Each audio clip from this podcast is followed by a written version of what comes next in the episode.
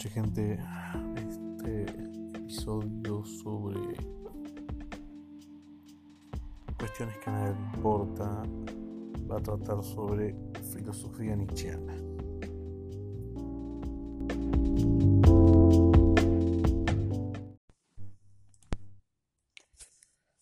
Entonces, como les comentaba, este episodio es sobre filosofía nietzscheana, estamos de acuerdo. Mm, antes de hablar de Nietzsche, antes de leer a Nietzsche, tienen que tener en cuenta de que hay que em, contextualizarlo y descubrir contra qué se pelea, contra quién se pelea Friedrich Nietzsche. Entonces, partimos del principio de que nació en Rock, en Prusia, allá por 1844 recibiendo una educación profunda, humanista, y obviamente se aficiona o es aficionado a la música. Estudia en Bonn y Leipzig, em, que son las ciudades en las que inició sus estudios de filosofía clásica y obviamente donde conoce la filosofía de Schopenhauer. Eh, hay que recordar que Schopenhauer fue su maestro y bueno, tiene una gran influencia de, Arthur Schopenhauer. Se va a licenciar en filología clásica allá por 1869 con solo 24 años. Gana la cátedra de filosofía de la Universidad de Basilea y en esa misma época comienza su amistad con Richard Wagner. Pero bueno, en el 72, en 1872, tras su gran publicación la titula El nacimiento de la tragedia, a Wagner como que no le agradó mucho y rompen su amistad. Eh, en 1879 abandona la cátedra por problemas de salud y eh, en, ese, en 1889 le sobreviene en Turín una crisis de locura y la pérdida progresiva de sus facultades mentales, lo que lo lleva a pasar sus últimos años de vida eh, al cuidado de su mamá y de su hermana. Y bueno, muere allá en Weimar en 1900. Hay que destacar que Nietzsche, que por principio fue un fiel seguidor de la filosofía de Schopenhauer, era antidealista y se enfrentó a ese cientificismo que eliminaba eh, la vida de la especulación filosófica. ¿sí? Es decir, para ellos la vida, tanto Schopenhauer y Nietzsche, pero bueno, en este caso hablamos de Nietzsche, la vida no se puede atrapar por las abstracciones o las generalizaciones conceptuales de la ciencia y de la filosofía académica. Y sostiene que la vida tiene poco que ver con las utopías de la exactitud de las matemáticas o con la supuesta objetividad de la ciencia y recupera los valores espirituales que el positivismo había negado. Hay que hacer un paréntesis aquí y hay que aclarar contra, vamos, contra qué se peleaba Nietzsche en ese tiempo, eh, vamos, el contexto con el que, con el, contra el que tuvo que pelear y es el positivismo lógico, ¿sí? Eh, aclaramos que la tesis principal del positivismo lógico sostiene que lo único que merece conocerse es lo positivo, es decir, lo que está puesto frente a nosotros, los hechos y la experiencia sensible.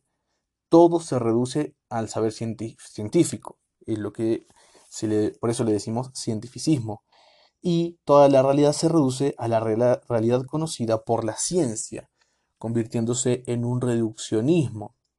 Solo lo que puede ser comprobado puede ser objeto de conocimiento y por tanto hay que prescindir de todo aquello que está fuera de la experiencia sensible como los valores espirituales.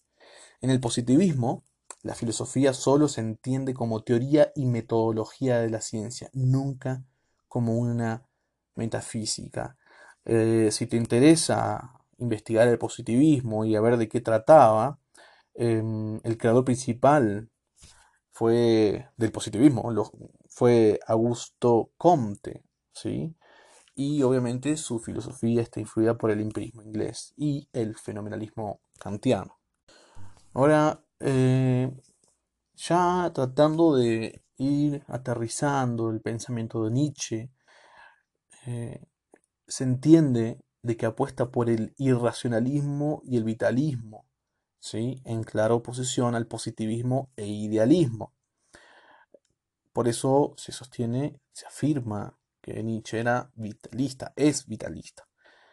Em, y entiende que la vida es una voluntad de vivir ciega e irracional, que no puede ser encerrada en ningún esquema por ser imprevisible e inestable, y por ello mismo el gran engaño de la filosofía occidental ha consistido en hacernos creer que la vida puede ser explicada racionalmente. Este, este vitalismo lo lleva a afirmar a Nietzsche que Sócrates, de Sócrates en adelante, la filosofía ha querido racionalizar la vida e intentar desvelar su misterio con la razón. Es precisamente esta tendencia la que ha debilitado al hombre occidental moderno y le ha hecho caer en un nihilismo. No obstante, Nietzsche, aunque reconozca que la vida es irracional, que no tiene sentido, él propondrá un nihilismo activo, afirmativo, una voluntad de poder y el advenimiento del superhombre, de un nuevo tipo de humanidad capaz de aceptar con alegría el sufrimiento y la muerte. A todo esto, ¿cuál será el objetivo de Nietzsche? Em, podemos decir que es hacer una crítica a la religión, a la moral y a la metafísica tradicional de la cultura occidental. Afirma que nuestra cultura se asienta sobre la negación del valor de lo terrenal, los instintos, el placer, etc., para darle valor a algo trascendente, el espíritu, Dios. Por lo tanto, nos quiere demostrar que esto es un error y que de esta equivocación nace una cultura decadente que pervierte al ser del hombre. Esto lo va a demostrar en su libro sobre verdad y mentira en sentido extramoral. Es un libro que vamos a analizar después de dar este, esta panorámica general sobre contra quién se pelea Nietzsche y contra qué se pelea Nietzsche. Y vamos, por esto mismo de preguntándonos cuál es el objetivo de Nietzsche, va a desenmascarar a la cultura occidental poniendo de manifiesto las verdades intenciones, las verdaderas, perdón, intenciones, creo yo, y motivos que están ocultos detrás de la religión, de la moral y de la metafísica tradicional. Cabe destacar que en ese en esa obra, en ese libro, El nacimiento de la tragedia, eh, Nietzsche expone que toda creación artística se va a dirimir entre dos polos que muestran el lado constructivo y destructivo de la vida. Vamos a tener el espíritu apolíneo, por un lado, que está fundado sobre criterios de armonía y perfección formal, es decir, eh, Apolo, que simboliza la armonía, la serenidad, la medida, la razón, la claridad oracular, de Delfos, y por otro tenemos el espíritu dionisíaco. Este espíritu no conoce ningún límite y conduce a la exaltación y a la enajenación como ocurre con la embriaguez que puede producir la música o el vino. Es decir, vamos, Dionisio nos simboliza la pasión, la orgía, la embriaguez, lo irracional. ¿Qué nos quiere mostrar Nietzsche con esta obra? Que son ideas que va a mantener a lo largo de todas sus obras, que el mundo griego logra realizar la síntesis entre la tendencia apolínea y la dionisíaca. Es decir, ambos espíritus son necesarios al arte, a la vida, porque el espíritu dionisíaco debe ser moderado por su contrario. El único momento en la historia de Occidente en que sucedió esta síntesis fue en la Grecia presocrática. Y la tragedia nace en ese momento. Al principio solo estaba Apolo, pero luego, procedente de Asia, tomó presencia Dionisio, contraponiendo al orden y a la moderación el caos y la confusión de todas las cosas.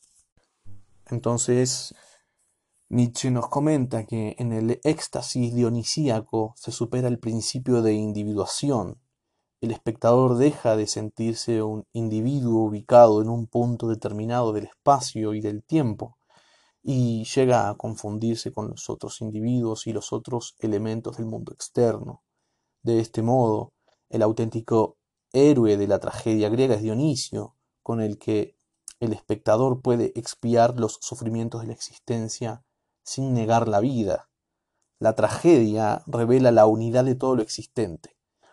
Todas las figuras de la escena griega, Prometeo, Edipo, son máscaras del héroe trágico originario que fue Dionisio. Ahora, ¿de qué va la crítica a la metafísica para Nietzsche, la metafísica occidental? Eh, va a criticar a Sócrates y a Platón.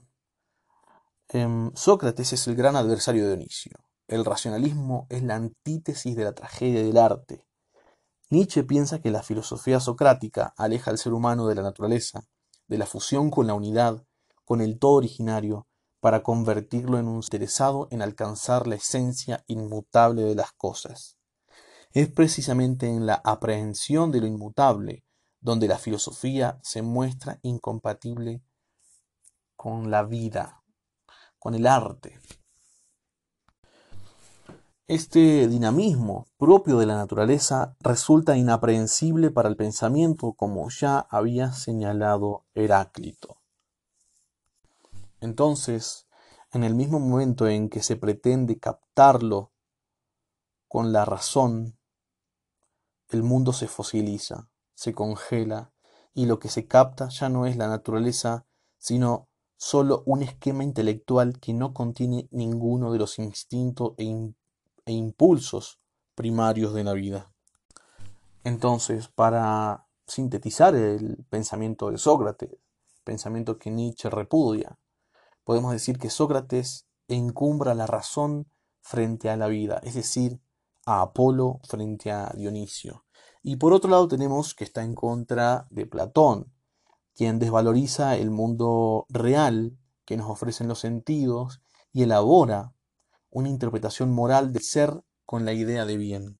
Y es aquí donde Nietzsche llama platonismo a toda la filosofía que parte del principio de separar la realidad en dos mundos, es decir, el mundo inventado del más allá, un mundo inteligible, eterno y sin cambios, y el mundo terrenal, un mundo sensible, dominador y el placer que está en continuo cambio y conflicto.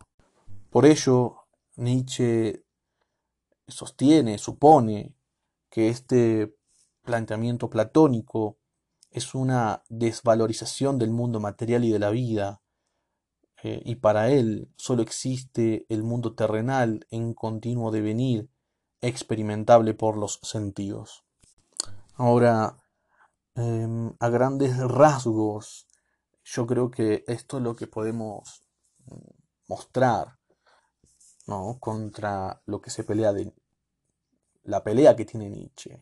Prácticamente eh, en síntesis podemos decir que es la filosofía platónica, la filosofía socrática y después el cristianismo que va a tomar estas dos para perpetuar su mundo inteligible.